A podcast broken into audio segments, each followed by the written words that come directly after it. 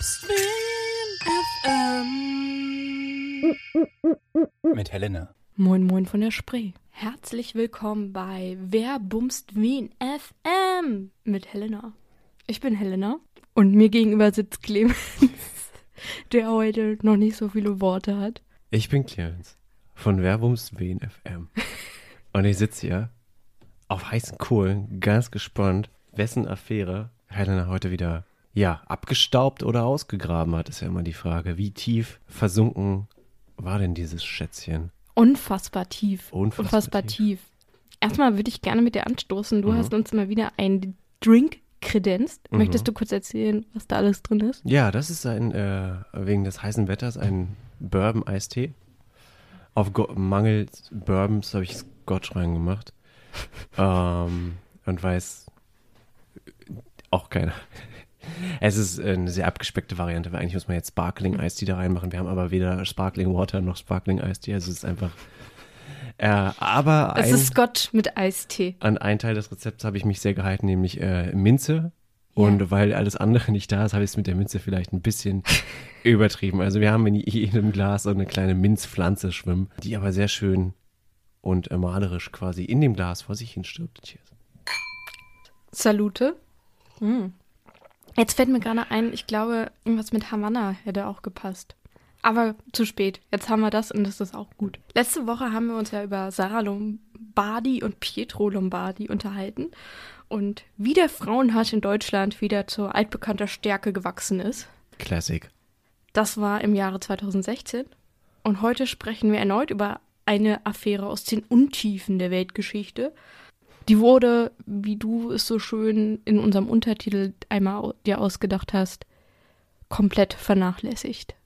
Die wurde nicht, zumindest nicht an mich herangetragen. Und ich bin gespannt, ob du schon einmal etwas von ihr gewusst hast. Sie gehört ja zu den vernachlässigten Affären, die zwar möglicherweise die Wege der Menschheit und mindestens das Leben eines sehr berühmten Menschen beeinflusst haben und die dennoch nicht so bekannt ist, wie sie vielleicht so als abschreckendes Beispiel sein sollte. Wir sprechen heute über die Auswirkungen einer Romeo-Falle. Klingelt es da schon bei dir? Nee.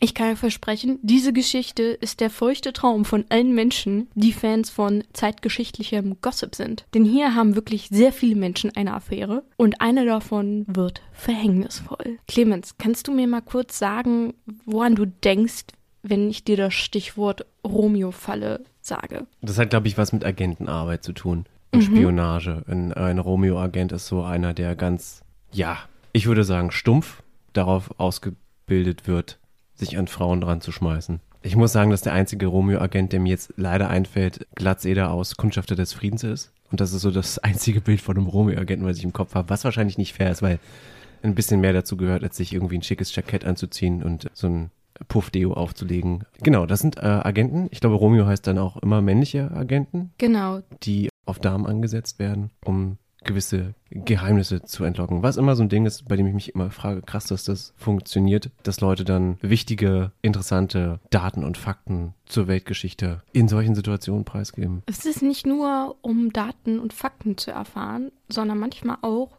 um eine Person einfach so für sich einzunehmen, dass man sie als Werkzeug verwenden kann. Aha. Ja. Ich muss dir aber jetzt auch verraten, dass diese Figur von Glatzeder der Grund ist, weshalb ich überhaupt auf diese Geschichte gekommen bin. Denn ich habe nach letzter Woche das starke Bedürfnis nach ein bisschen Politik und Weltgeschichte gehabt und habe dann überlegt, wonach ich googeln soll, also wie ich auf irgendwie einen unbekannteren Fall stoßen könnte. Und da sind mir die Romeo-Agenten eingefallen und ich kenne die, wie gesagt, auch nur aus diesem Film, Kundschafter des Friedens. Und habe dann ein bisschen gegoogelt und bin dann auf einen sehr coolen Fall gestoßen. Nochmal kurz für alle zum Verständnis. Bei einer Romeo-Falle handelt es sich um das männliche Äquivalent zur Venus-Falle. Romeo hat ja bekanntermaßen nur so gefühlt eine Woche gebraucht, um Julia kennenzulernen, zu verführen und sie dann beide in den Tod zu treiben. Und ein Romeo-Agent verführt eine Person, auf die er angesetzt worden ist, um einen Geheimauftrag zu erfüllen. Behalte jetzt mal alle deine klugen Gedanken in deinem Hinterkopf.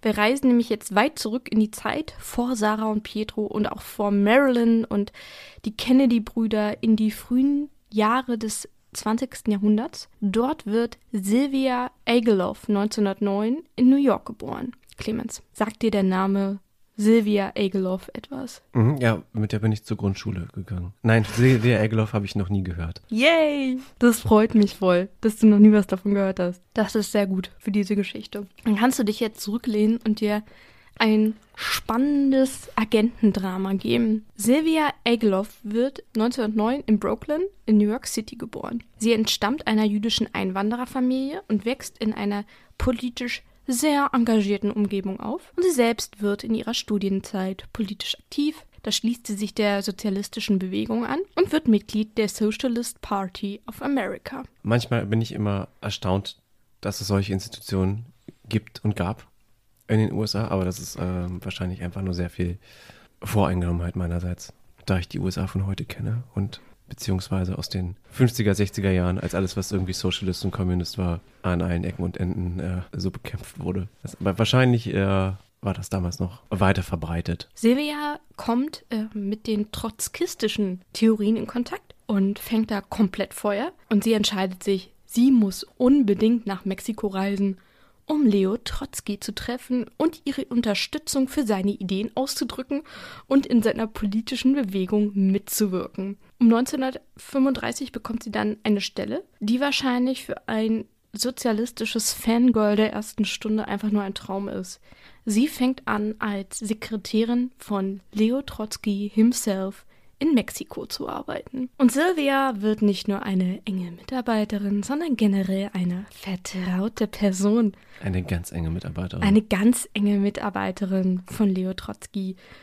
Und man munkelt, dass da auch Sachen gelaufen sind, wegen der man heute vielleicht ein Compliance-Verfahren anstreben müsste. Wahrscheinlich hatten die beiden auch eine romantische Beziehung.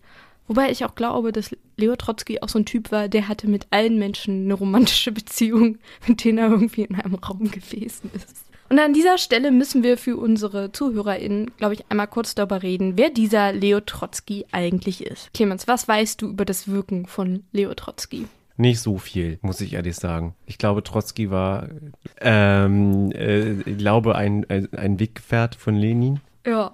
Ähm, und äh, Stalin mochte ihn nicht so. Stopp. Das ist nicht das Wirken von Leo Trotzki. Du hast gefragt, was ich weiß. Ich habe dich gefragt, was du über sein Wirken weißt. Nicht so viel. Dann kann ich dir und unseren ZuhörerInnen ja ganz viele neue Informationen Schieß los. Trotzki wurde 1879 als Lev Davidovich Bronstein in Janowka geboren. Und das liegt in Cherson, der heutigen Ukraine, und war damals ein Teil des russischen Zarenreiches.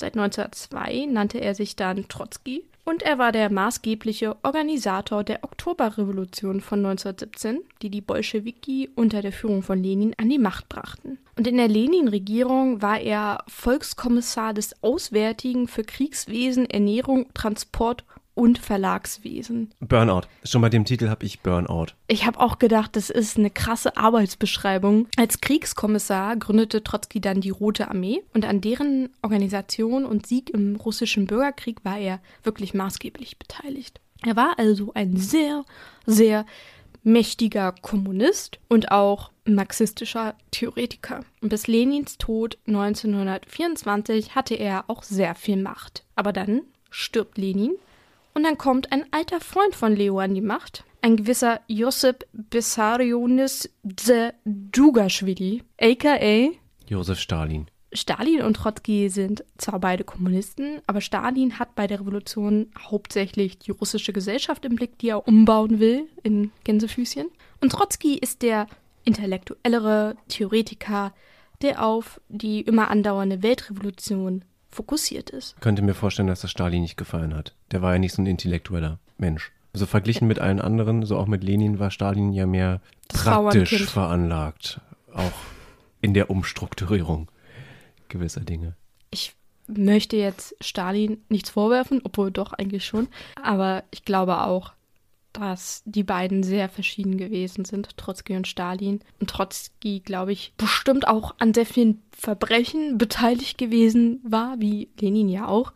aber dass er so der Schöngeist im Gegensatz zu Stalin dann noch gewesen ist, der ja nun mal auch aus sehr brachialem Hause kam und gelernt hat, sich mit Gewalt durchzusetzen. Nun hatte also Stalin das Zepter von Lenin übernommen und der plante seine Macht nicht zu teilen. Also entmachtete er seinen alten Freund Trotzki zunehmend und erkannte ihm schließlich die sowjetische Staatsbürgerschaft ab. 1929 sah Trotzki sich dann gezwungen, ins Exil zu gehen. Zuerst in Frankreich, dann in die Türkei und schließlich ist er nach Mexiko gegangen. Und dort wurden er und seine Frau Natalia Ivanova Sedova von guten FreundInnen empfangen. Und du weißt bestimmt, wen ich meine. Von Frida Kahlo und Diego Rivera. Ganz genau. Ja. Auch Frida und Leo haben eine kurze, aber sehr intensive Affäre miteinander. Denn auch Frida Kahlo ist natürlich glühende Sozialistin. Wie ist Frida Kahlo gerade Österreicherin geworden? Fandst du, dass das ein österreichischer Dialekt gerade war? Es war auf jeden Fall kein mexikanischer. Ich hatte nicht vor, einen mexikanischen Dialekt jetzt hier nachzumachen. Okay. Diese Affäre zwischen Frida und Leo ist so ziemlich aber auch das Beste, was ihm da passiert in seiner Zeit in Mexiko. Denn Leo hat ein sehr eingeschränktes Leben in dieser Stadt. Er schreibt zwar weiterhin Bücher, aber er verlässt kaum noch das Haus und hat ein extrem hochgefahrenes Sicherheitssystem aufbauen lassen und wird eigentlich den ganzen Tag von privater Security bewacht. Denn auch im Ausland, weit weg von der UdSSR, muss er fürchten, dass Stalin seinen Tod plant. Denn Trotzki ist einer der führenden Kritiker der Stalin-Politik und er äußert diese Kritik sehr offen. Da geht es unter anderem um die stalinistischen Repressionen, die Bürokratisierung der Partei und die gewaltsamen Methoden der sowjetischen Regierung. Strategisch wieder mal überhaupt kein kluger Move von Stalin gewesen, den Typen aus dem Land zu ekeln würde ich jetzt mal sagen. Weil jetzt läuft er durch die ganze Welt und sagt, guck mal, wie scheiße der ist. Der hat, glaube ich, nicht die Kunst des Krieges gelesen. Trotzki äußerte offen diese Kritik und Stalin betrachtete ihn deswegen auch als Bedrohung für seine eigene Macht, da Trotzki sehr viele Fans auf der ganzen Welt hatte, die ihn, glaube ich, viel lieber an Stalins Stelle gesehen hätten. Fans wie Silvia Egelov. Silvia und Leo verbringen also viel Zeit miteinander und sie ist einfach hingerissen von diesem Mann, der gute 30 Jahre älter ist als sie. Dass Trotzki aber nicht der Mann fürs Leben ist, ist auch Silvia bewusst und sie setzt deshalb auch nicht alles auf diese eine Karte und plant auch kein gemeinsames Leben mit ihm. Stattdessen entschließt sie sich schließlich nach Paris zu reisen, um dort die Sprache zu lernen. Ich wollte mal kurz über Silvia Egelhoff sagen, dass ich sie eigentlich ziemlich cool finde. Man muss ja mal bedenken, welcher Zeit das gewesen ist und dass sie so Anfang, Mitte 20 gewesen ist und dass sie einfach so nach Mexiko gereist ist und da dann gelebt hat und dann nach Paris. Sehr beeindruckende Frau. Die frühen 1930er Jahre verbringt sie dann also in Paris.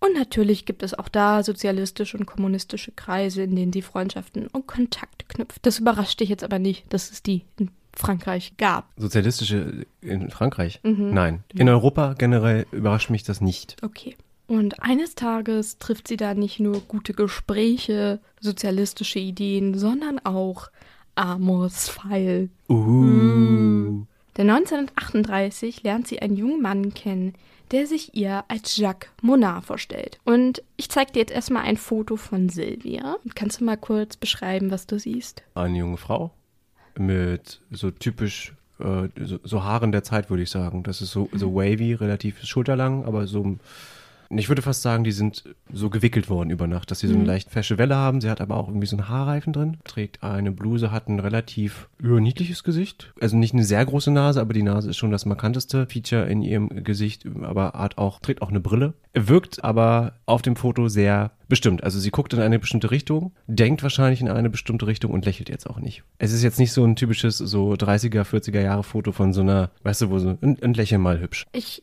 hatte das Gefühl, sie sieht sehr intellektuell aus. Sie mhm. wirkt sehr kultiviert, aber auch. Als ob sie nachdenkt. Nachdenklich. Und sie wirkt jetzt nicht wie das typische Partygirl oder Model auf mich.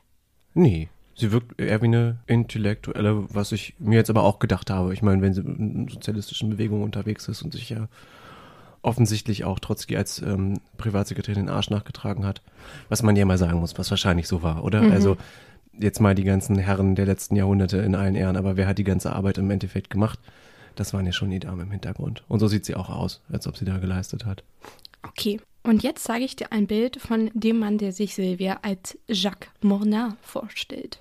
Bitte hab ein Schnauzbart. Ah, kein Schnauzbart. Relativ dunkler Typ, sehr große, äh, dunkle Augen, mm, markantes Kinn und dunkle, wuschelige, aber zeitgleich könntest du mir jetzt jeden Menschen zeigen können. Wenn ich ihn beschreiben müsste, würde ich das sagen, was ich gerade gesagt habe, aber für die Erstellung eines Phantombilds würde es jetzt nicht reichen. Er ist relativ, er ist hübsch, aber er ist nicht markant. Aber er hat so, ein, so, eine zeitlose Eleganz, findest du nicht? Ich Äh, finde, er könnte auch genauso auf auf der der Straße Straße. sehen, Ja. Und Jack sieht super aus. Er ist sportlich und er ist weltgewandt und er spricht fließend Französisch und Spanisch und Englisch. Und er erklärt Silvia, dass er der Sohn eines belgischen Botschafters ist. Dass er allerdings nur einen kanadischen Pass hat, auf dem der Name Frank Jackson steht, erklärt er ihr damit, dass er vor dem belgischen Militärdienst geflüchtet ist und deshalb eine kanadische Identität angenommen hat. Sexy, wenn ich das mal so sagen darf. Ich wollte dich schon fragen, wie vertrauenswürdig würdest du den guten Jacques denn jetzt einstufen, wenn du Silvia wärst? Na, das kommt drauf an. Rational auf der Metaebene würde ich gerade sagen, das stinkt ja zum Himmel. Wenn ich ihn jetzt aber in Person getroffen hätte und er hätte mir vielleicht noch erzählt, dass er den Militärdienst verweigert hat und jetzt einen kanadischen Pass hat von allen Pässen, die es da gibt, auch noch. Und wahrscheinlich würden wir auch einen Wein trinken oder so. Dann wäre das, glaube ich, was anderes. Dann ist man schnell in so einem, dann will man das glauben, glaube ich. Und ich könnte mir vorstellen, dass sie bei aller, bei einem Pragmatismus und einem logischen Denken, was sie ja im Leben wahrscheinlich schon praktiziert, dass ich vielleicht auch einspinne. Manchmal möchte man ja glauben. Absolut. Zwischen den beiden funkt es richtig. Denn sie teilen ihre Leidenschaft für den politischen Aktivismus. Sie sind beide gut in dieser Community der SozialistInnen vernetzt und sie verehren beide den großen Leo Trotzki. Und es dauert nicht lange. Da geht Jack vor Silvia auf die Knie und die beiden verloben sich. Also, das ist so eine richtig stürmische Angelegenheit. Bing, bam, boom, big love. Ist ja auch in Paris. Das kommt ja noch dazu. in Paris sieht auch einfach alles schöner aus. Und stell dir mal vor, du würdest diesem attraktiven Menschen nicht nur begegnen, sondern in Paris begegnen. Da wäre doch alles vorbei. Da wäre ja alles vorbei. Und bei Silvia ist auch alles vorbei. Die hat sich wirklich hardcore verknallt. Und es dauert, wie gesagt, nicht lange, da sind sie verlobt. Aber Jack ist einfach ein bisschen nervös. Denn er hat offenbar Bammel, weiterhin in Europa zu sein. Denn er ist ja immer noch vor dem belgischen Militärdienst auf der Flucht. Und so hat Silvia ein Einsehen mit ihm und nimmt ihren Verlobten mit in ihre Geburtsstadt New York City. Dort leben sie eine Zeit lang und er liest ihr wirklich jeden Wunsch vor den Augen ab und ich glaube, die haben auch keine enthaltsame Zeit vorher geführt. Das ist alles so richtig Big Love und romantisch und ich weiß jetzt nicht, wie es in New York ist, ob das genauso romantisch ist wie in Paris, aber auf jeden Fall läuft es richtig gut zwischen den beiden und die sind quasi nur ein Atemzug davon entfernt zu heiraten. Welches Jahr ist das jetzt? 1939. Aber als absoluter Fan von Leo Trotzki kann Jacques es eigentlich auch kaum erwarten, den berühmten Chef seiner Verlobten endlich einmal kennenzulernen. Und so drängt er sie immer wieder und bittet sie immer wieder, doch endlich mit ihm mal nach Mexiko-Stadt zurückzukehren. Und Silvia hat auch hier wieder ein Einsehen und reist zusammen mit ihrem Verlobten nach Mexiko-Stadt. Dort stellt sie Jacques dem französischen Ehepaar Rosmer vor. Die haben nämlich gerade den Trotzki-Enkel aus Paris zu seinen Großeltern nach Mexico City gebracht und wohnen nun bei dem alten Revoluzer Trotzki auf dem Anwesen. Und weil sich Jacques offenbar sofort super mit den Rosmers versteht, beginnt er die beiden regelmäßig zu besuchen. Und er ist einfach ein charmanter Typ. Kaum jemand kann ihm widerstehen. Und selbst mit den Wachen im Haus freundet er sich in sehr kurzer Zeit sehr gut an und geht dort bald ein und aus. Und im Mai 1940 trifft er dann endlich bei einem seiner Besuche das allererste Mal den großen Leo Trotzki persönlich. Und spannenderweise ist Leo Trotzki offenbar der erste Mensch, dem Jacques Mornat über den Weg läuft, der sich nicht auf den ersten Blick in ihn schockverliebt. Er sagt über ihn, ich mag ihn nicht. Wer ist er eigentlich? Wir sollten mehr über ihn herausfinden. Das ist auch immer meine Reaktion, wenn ich neue Menschen kennenlerne. Sympathisch, dass der Trotzki da auch so ein bisschen mit Verstand rangeht. Einerseits muss man auch sagen, dass die Zeit des Exils Trotzki auch einfach ein bisschen eigen und paranoid gemacht hat. Aber er hat auch echt einen guten Grund dafür. Just because you're paranoid don't mean they're not after you. Denn er hat gerade erst einen Anschlag überlebt. Es hatte einen Überfall auf sein Haus gegeben und er war den Maschinengewehrsalven nur entkommen, weil er sich unter seinem Bett in Deckung gebracht hatte. Aber als er dann erfährt, dass der Unbekannte Mann, den er da bei sich in, auf seinem Anwesen getroffen hat, dass das der Verlobte von Silvia ist, denkt sich Trotzki so, ich weiß nicht, der bumst sie, ich hab sie gebumst. Puh, sind wir praktisch Schniedelcousin. Schniedelcousins. Endlich hat der Trotzki auch einen Schniedelcousin auf seinem Ich Anwesen. glaube, der Trotzki hatte sehr viele Schniedelcousins. Schniedelcousins aller Welt vereinigt euch. Ui. Er erfährt also, dass es sich um seinen Schniedelcousin handelt. Und erlaubt dem Mann, der gefühlt mit jeder Person im Haus super dicke befreundet ist, am 20. August 1940 einen weiteren Besuch. Und jetzt kann man sich nur sagen, hätte Trotzki mal auf sein Bauchgefühl vertraut. Bauch ist Beste. Immer auf den Bauch hören, liebe Leute. Gerade was Menschen angeht. Es sei denn, ihr habt ein schlechtes Bauchgefühl.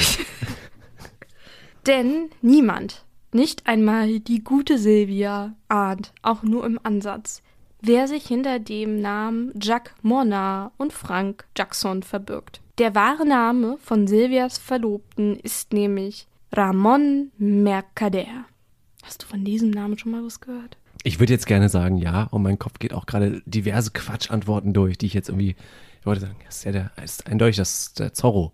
Ist das? Oder? Das ist doch der bürgerliche Name von Zorro. Nein, ich weiß nicht, wer das ist. Und ich bin auch gerade so ein bisschen. Ähm, ich fühle mich wie in so einem Mission Impossible Film und jemand zieht die Gummimaske ab und sagt so, ich bin in Wirklichkeit und ich stehe davor und denke, kenn ich auch nicht. Ramon Mercader ist nicht Belgier, sondern ein spanischer Kommunist und Agent des sowjetischen Geheimdienstes NKWD. Ramon Mercader wurde als Sohn von Maria Eustachua Caridad del Rio Hernanes und Pau Mercader in Barcelona geboren. Zu seiner Ehrrettung, der hat, glaube ich, auch noch einen super langen Namen, der Vater, aber ich habe jetzt keine Lust, diese ganzen spanischen Namen hier vorzulesen. Eigentlich ist auch er die Mutter relevant. Einen Großteil seiner Jugend verbrachte Ramon Mercader mit seiner Mutter in Frankreich und schon als junger Mann begeisterte er sich für die Idee des Kommunismus. Nachdem er eine kommunistische Organisation gegründet hat, wurde er am 12. Juni 1935 verhaftet und bereits 1936 wieder entlassen. Nachdem seine Mutter Agentin des sowjetischen Geheimdienstes NKWD geworden ist, wird auch Ramon als Agent angeworben. 1937 reist er dann nach Moskau, wo er eine militärische Ausbildung erhielt. Im Spanischen Bürgerkrieg kämpfte er als Leutnant an der Aragon-Front und führte im Hinterland der Franco-Armee Partisanaufträge aus.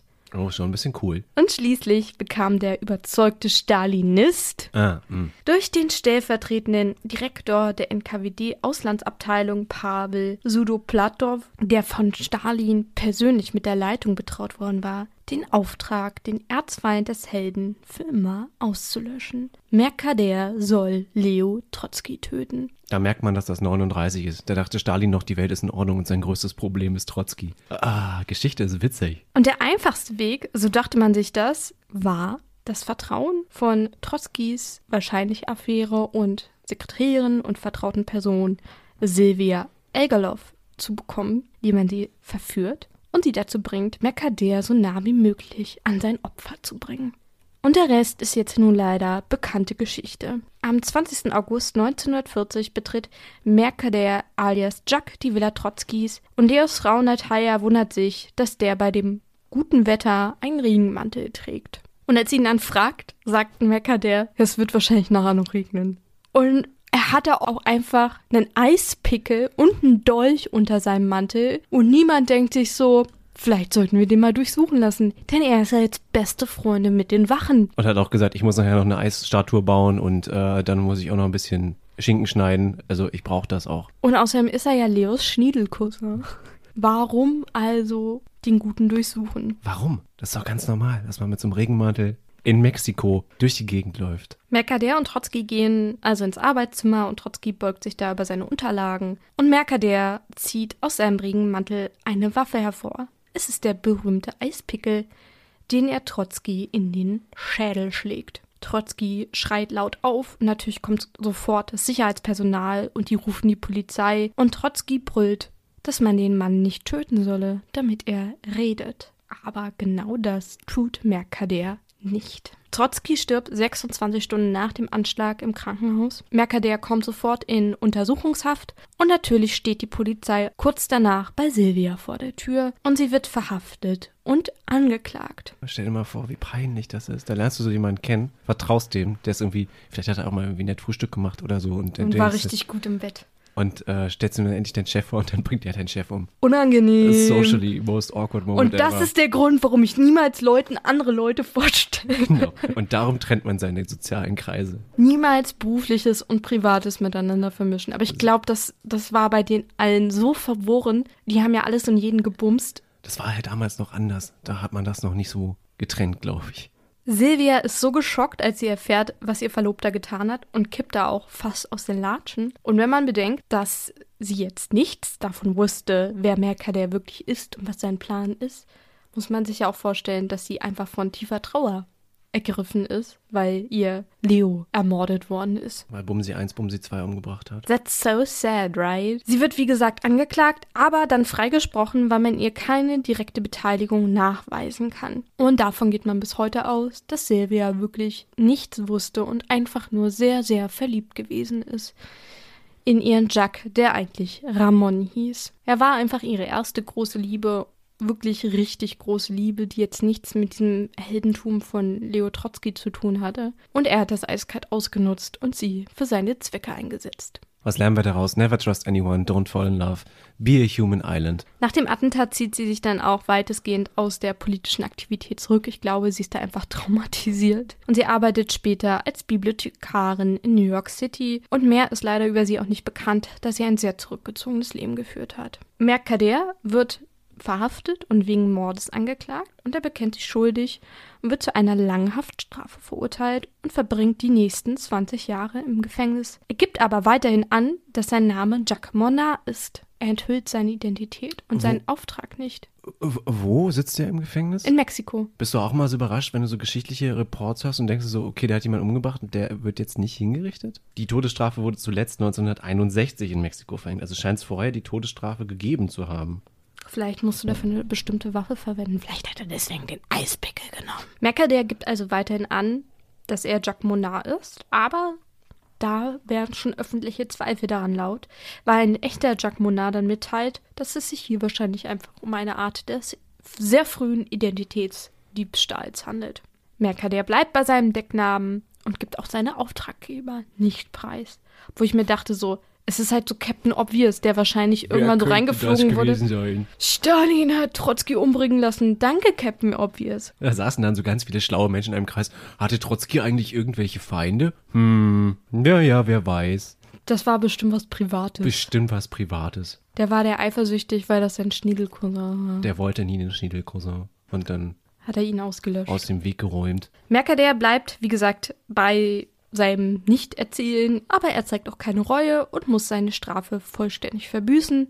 Eigentlich soll der russische Geheimdienst NKWD ihn dann befreien mit der Operation Gnome, aber diese Aktion wird abgebrochen, weil der Name einfach zu scheiße war.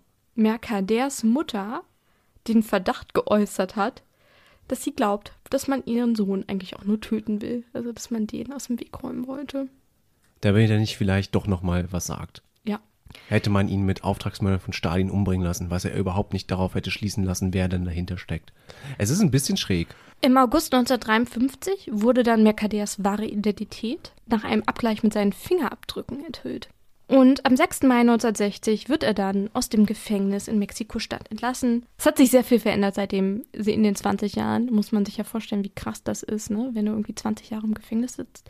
Damals ja wahrscheinlich noch weniger mitbekommst, was draußen passiert als heute, dann ja quasi im Kalten Krieg das Gefängnis wieder verlässt. Von den tschechoslowakischen Behörden wird ihm dann ein Pass mit dem Namen Jack van ausgestellt und Mekader reist auf dem Weg nach Osteuropa zuerst nach Kuba, wo er von der Castro-Regierung willkommen geheißen wird, und dann lebt er in Prag und in Moskau und später auch in der DDR.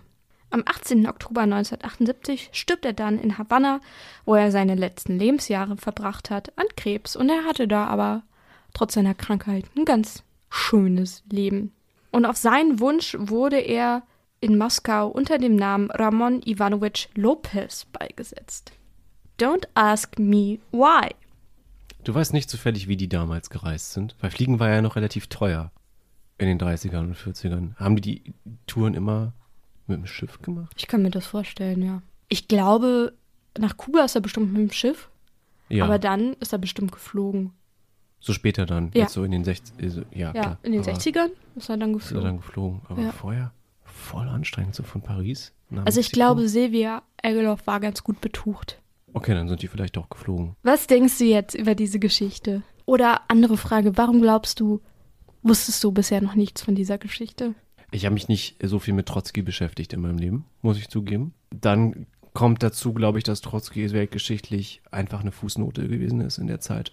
Es gab sehr viel krassere Sachen zwischen 1939 und äh, irgendwann in den 40er Jahren. Es ist recht viel passiert weltpolitisch und ähm, ich glaube auch, dass wir das deshalb recht ähm, sporadisch nur so behandeln in unserer Gesellschaft weil man in der Zeit über andere Sachen spricht, über Nazi-Deutschland, über den Zweiten Weltkrieg. Ähm, wenn man dann über den äh, Kommunismus spricht, dann eher über Stalin und, und seine Verfehlungen und ähm, seine wirklich schlechte Strategie im Zweiten Weltkrieg und so weiter und so fort.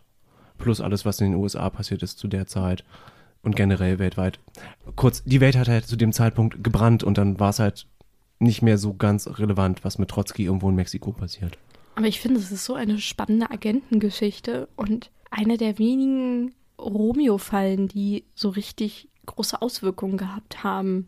Also von denen man jetzt heute auch weiß. Im Übrigen glauben sehr viele sozialistische Menschen bis heute, dass Silvia Egeloff vielleicht da irgendwie drin verwickelt gewesen sein könnte. Also es gibt einige Leute, die ihr ihre Unschuld nicht abnehmen. wenn sie Trotzki hätte töten wollen, hätte sie es ja gemacht, oder? Also irgendwie über fünf Ecken erst sie da als Sekretärin antanzen lassen, um dann, warum setzt man dann den Agenten noch auf sie an?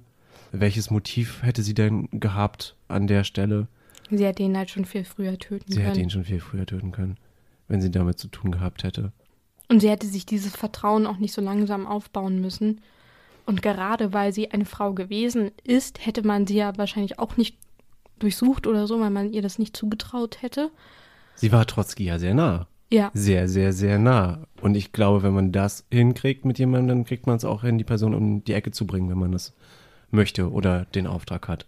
ich glaube, das ist wieder dieses Typische, dass du es einfach nicht hinnehmen kannst, dass sie das nicht gesehen hat. Also dieser faire Weltgedanke, dass das irgendwie ungerecht ist, dass dieser Mensch so ermordet worden ist und dass du dann irgendwie deswegen schon wieder Verschwörungstheorien drumherum spinnst.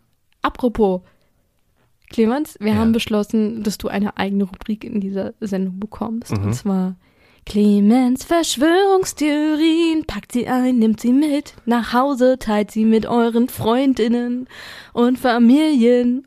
Welche Verschwörungstheorie hast du dir ausgedacht oder könnten wir um diesen Mord in die Welt tragen? Äh, da ich den Fall ja jetzt auch gerade ganz frisch bekommen habe, habe ich mir überlegt, ich weiß nicht, wie viele Menschen das wissen, aber Frida Kahlo, die du ja auch erwähnt hast, hatte recht viele Tiere bei sich auf ihrem, die war sehr tierlieb. Und da habe ich mir gedacht, wahrscheinlich war der Kundschafter, der Trotzki da ausspioniert hat, einer ihrer Affen. Der hat insgeheim für Stalin gearbeitet. Das war ein Stalin-Äffchen. Die hat man auch so genannt damals. Die wurden speziell ausgebildet im Uralgebirge. Da gibt es so ähm, Affenausbildungscamps für Spionageaffen. So, das ist so der, auch der erste übermittelte Fall von so einem, von so einem Äffchen. Warum weiß ich das? Na, ich habe es mir gerade ausgedacht. Aber recherchiert es nicht, tragt es weiter in die Welt und behauptet dann noch gerne mal das nächste Mal, wenn ihr im Zoo seid, vor dem Berberaffengehege. Das ist die Art von Affe, die Josef Stalin als Spion ausgebildet hat. Die sogenannten Stalin-Äffchen. Ich liebe alles daran. Das hat alles, was irgendwie ein gute Laune-Prinzip hat. Weltverschwörung, Affen, Frida Kahlo, I'm here for it. Ne, weil der Affe, der war ja so deep undercover, dass ich so dachte, das ist ein ganz normaler Affe, aber in Wirklichkeit war das. Ach, Frida Kahlo wusste von nichts. Die wusste von nichts, weil das so ein, einfach so ein speziell ausgebildeter Super-Spionageaffe war. Meinst du, das war quasi eine Romeo-Falle, die man ihr quasi Ja, ja. aus ihrer Tierliebe heraus untergeschoben hat. Also dass das jetzt nichts Sexuelles war, sondern ähm, auf so einer freundschaftlichen Ebene. Übrigens können Romeo-Fallen auch äh, rein platonisch sein. Also es geht nicht nur um das Verführen, sondern um ja jemanden menschlich an sich zu binden. Also äh, könnte das auch eine echte Romeo-Falle gewesen sein. Einfach so richtig schön sozial manipulieren von Menschen. Wie hieß dieser Affe, dieser Stalin, das Stalin-Äffchen, das bei Frida Kahlo eingeschleust war? Äh, in Mexiko hat er sich äh, Raúl genannt, aber sein eigentlicher Name war Petrov. Wow, voll Ja. schön. Wie findest du das, dass Mercader es geschafft hat, das Vertrauen von Silvia Egloff zu erlangen? Was denkst du über ihn? Wir haben ja schon oftmals dieses Gespräch geführt, dass wir, wenn wir irgendwie mit solchen autokratischen Diensten zu tun hätten, würden wir quasi nur darüber gecatcht werden, dass wir irgendwie GeheimagentInnen werden könnten, weil wir voll Bock darauf hätten, SpionInnen zu sein, weil wir das sehr cool finden. Aber wie denkst du darüber, dass er sich so an eine Person rangewanzt hat, sich sogar mit ihr verlobt hat? Das ist krasses Commitment. Also bei allem menschlich sehr, sehr fragwürdigen dahinter musst du ja, wenn du das Ganze als Handwerk betrachtest, sagen, okay, krass, der hat es schon bis zur Perfektion getrieben und das ja auch zu einem Ende gebracht. Wäre ich jetzt ein Spionagelehrer oder jemand, der das evaluiert und ich müsste dem Zeugnis schreiben, würde ich ja sagen, krass, der hat es perfekt gemacht. Der hat sich an die rangewandt, hat sich äh, mit ihr verlobt und hat dann ähm, das gemacht, was er machen sollte, nämlich Trotzki umgebracht. Also eine richtig gut geglückte Operation. Eine super Operation, gut gelaufen. Absolut frei von jeglicher moralischer Wertung. Ja, natürlich, 1A mit moralisch müssen wir das jetzt natürlich auf einen anderen, aber wenn man Mhm. das jetzt im Spionage, Auftragsmord, Handwerk, wenn ich dem da jetzt ein Zeugnis ausstellen müsste, was ich als Mensch nicht machen würde, weil Leute umbringen mit dem Eispickel ist ein bisschen meh und Leute heiraten oder sich mit jemandem verloben, den man gar nicht wirklich liebt, um jemanden ranzukommen, den man dann umbringen möchte. Meine Fresse ist jetzt nicht, nicht cool, aber handwerklich gelungene Operation. Saubere Ausführung. Saubere Ausführung. Wobei der Eispickel natürlich Geschmackssache ist. So ist so mein kleines, Das- meine kleine Ergänzung in der Beurteilung. Aber ich habe mich gefragt, ob er sich diese Waffe ausgesucht hat, um in die Geschichte einzugehen, weil das ist ja die eine Sache, die wir alle immer wissen, dass Leo Trotzki, keine Ahnung wann und wo und wie, aber er wurde mit einem Eispickel umgebracht. Also das ist ja das Berühmteste an dieser ganzen Geschichte, ist ja das Mordinstrument. Wenn er ihn einfach nur erschossen hätte, wäre diese Geschichte vielleicht komplett in der Zeitgeschichte Vielleicht untergegangen. hatte er den Auftrag, das so zu machen. Weil ein Eispickel ist ja keine Waffe, sondern ein Werkzeug quasi, Mhm. um ihm, um nochmal so geschichtlich zu suggerieren, Er hatte aber auch einen Dolch dabei, den er nicht benutzt hat, interessanterweise. vielleicht war das nur Backup, falls das mit dem Eispickel nicht funktioniert. Was lernen wir denn aus dieser Geschichte über Affären? Don't have them. Ach, keine Ahnung, Silvia tut mir schon so ein bisschen leid, Ja. weil, also auf dem Foto, das ist halt irgendwie, sie wirkt halt auch so ein bisschen nerdig. Weißt du, sie ist so, wirkt auf mich wie so ein, so ein Sozialismus-Nerd und äh, wahrscheinlich auch eine Person, die viel und hart arbeiten musste als Frau in den 30er, 40er Jahren, um dahin zu kommen, wo sie war. Und auch um sich in dieser sozialistischen Bewegung, die ja trotzdem auch immer noch eine krasse Männerdomäne war, einen Namen zu machen, um sich Ja. da zu connecten. Und dann hast du mal irgendwie das Glück, dass du in Paris irgendwie so einen heißen Dude kennenlernst und dann das. Und zeitgleich möchte man ja nicht sagen, ja, verschließ dich allen Menschen gegenüber immer. Aber verschließt euch bitte allen Menschen gegenüber immer, weil sie sind alle schlecht. Nein, ähm, für sie tut's mir einfach nur leid, Ja. dass das so gelaufen ist. Man kann sich nicht vorstellen, dass sie danach irgendwie noch fähig gewesen wäre, eine glückliche Beziehung geführt zu haben, oder? Also wissen wir natürlich nicht, aber ich glaube, dass es super schwierig ist, weil du ja einfach dich nicht mehr traust, irgendwem irgendjemanden vorzustellen. Und wahrscheinlich kann ich mir das auch vorstellen, so, weißt du, irgendwie, vielleicht hätte sie mal irgendwen gut gefunden und hätte ihr gesagt, Mama, ich habe da wen kennengelernt. Und diese, boah, ist das wieder ein Auftragskiller, keine Ahnung. Guck erstmal bei dem in die Besteckschublade, ob da keine scharfen Messer drin sind und was weiß ich. Ich stell mir vor, wie sie bei Herzblatt ist und dann den Kandidaten eine Frage stellt. Kandidat 1, würdest du meinen Chef umbringen? Und dann. Herzblatt kennt, ist jetzt ein bisschen, ich bin alt, war in den 90ern und 2000er so eine Dating-Show im Fernsehen mit so einer Trennwand. Auf jeden Fall eine sehr traurige, traumatisierende Geschichte. Eine, nachdem ich mir auch gedacht habe, so, ah, ich bin ja schon paranoid, ne? Und ich denke immer, alle Menschen planen das Schlimmste, aber ich glaube, das hätte ich auch nicht kommen sehen. Andererseits muss er bewusst gewesen sein, was das für ein großer Mann war, mit dem sie da abgehangen hat. Ich meine, sie war ja auch Fan von ihm. Und ob man da nicht generell so ein bisschen vorsichtiger ist, wer sich so an den Rand schmeißt. aber gleichzeitig lag die Verantwortung da auch ein bisschen bei Trotzki. Er konnte ihn am Anfang nicht leiden, hätte bei dem Gefühl bleiben sollen, meiner Meinung nach. Gerade, also in der Situation und man ist schon paranoid, dann sollte man auch ruhig paranoid bleiben. Ja. Ich- sorry, ich natürlich auch die Schuld ist natürlich auch einfach bei dem Sicherheitspersonal zu sehen. Und dann hat die Natalia ja auch schon gesagt, so, ey, warum trägt er einen Regenmantel, dass man ihn nicht einfach durchsucht hat, nachdem es ja schon einen Mordanschlag gegeben hat. Die haben da ja schon durch die Fenster geschossen. Ich wollte da kurz nochmal zurückrudern. Ich wollte jetzt nicht Trotzki Victim blame dafür, dass er umgebracht wurde. Also, dass er umgebracht wurde, ist natürlich immer noch die Schuld des Mörders. Mich hätte jetzt wirklich nochmal interessiert, wie Silvia und Natalia am Ende zueinander gestanden haben. Aber das konnte ich nicht herausfinden. Falls ihr es da draußen wisst, sagt uns bitte Bescheid. Es war auf jeden Fall die dritte Folge von Wer bumst wen FM. Wir lernen daraus. Vertraut niemanden, stellt niemals jemanden euren Chef vor, habt keine Affäre mit eurem Chef. Und ein Regenmantel im Sommer ist immer merkwürdig. Und lasst euch nicht von Menschen mit Eispickeln töten. Versucht es. Ansonsten, Clemens, hattest du bei dieser Podcast-Folge Spaß? Hat dir die Geschichte gefallen? Die Geschichte hat mir gefallen. Ist jetzt wieder auf eine andere Art und Weise traumatisierend als die letzte Folge. Ähm, diese Affären sind ja doch immer sehr. Also entweder haben sie einen großen sozialen und psychischen Fallout für die Beteiligten oder irgendjemand stirbt. Mir wurde ja mal gesagt, dass die Dinge, die mich einfach immer gut unterhalten, irgendwas mit Sex und Mord zu tun haben. Und ich finde das ein interessantes Vorteil gegen mich. Aber ich habe es heute absolut bestätigt, denn in dieser Geschichte war alles davon dabei. Sexgewalt und gute Laune. Wir hatten einen sehr guten Drink. Ich danke dir dafür. Und wenn euch der Podcast diese Woche auch gefallen hat, freuen wir uns über ein paar Sterne oder eine Bewertung. Schickt diesen Podcast an alle eure Freundinnen, wenn er euch gefallen hat und an alle eure Feindinnen, wenn es euch nicht gefallen hat. Wenn ihr irgendwen verdächtig findet in eurem Umkreis, dann checkt immer, ob der irgendwas unter seinem Regenmantel versteckt hat. Wenn er darunter gar nichts anhat, solltet ihr auch weglaufen. Ja, und wenn ihr Ideen für Folgen habt, für berühmte Affären, die ihr hier mal seziert haben wollt, dann schreibt uns bei Instagram. Und wir hören uns nächste Woche wieder mit einem neuen Fall, einer neuen Affäre. Clemens, hast du irgendwelche Verdächtigungen, worum es gehen könnte? Oder wünschst du dir mal eine Affäre, über die wir hier sprechen? Einen Wunsch habe ich aktuell noch nicht. Da ich nie so viel Background-Wissen zu den ganzen Sachen habe wie du, lerne ich sowieso immer noch extrem viel. Ich habe so ein Gefühl, dass es vielleicht nächste Woche in, in den Dunstkreis von glitzernden Vampiren gehen könnte. Ooh, that's true. Gut geraten. Da freue ich mich auch schon sehr drauf. Und wenn ihr euch da auch schon wieder drauf freut, dann schaltet auf jeden Fall wieder ein, aktiviert die Glocke, dann hört ihr, seht ihr immer auf eurem Handy, wenn eine neue Folge online kommt. Und dann verabschieden wir uns erstmal für heute. Ich war Helena Ich bin Clemens. und wir wünschen euch eine affärenreiche Woche. Bis bald. Tschö mit Ö. Eine affärenreiche Woche. Mhm. Okay. Mm, mm, mm.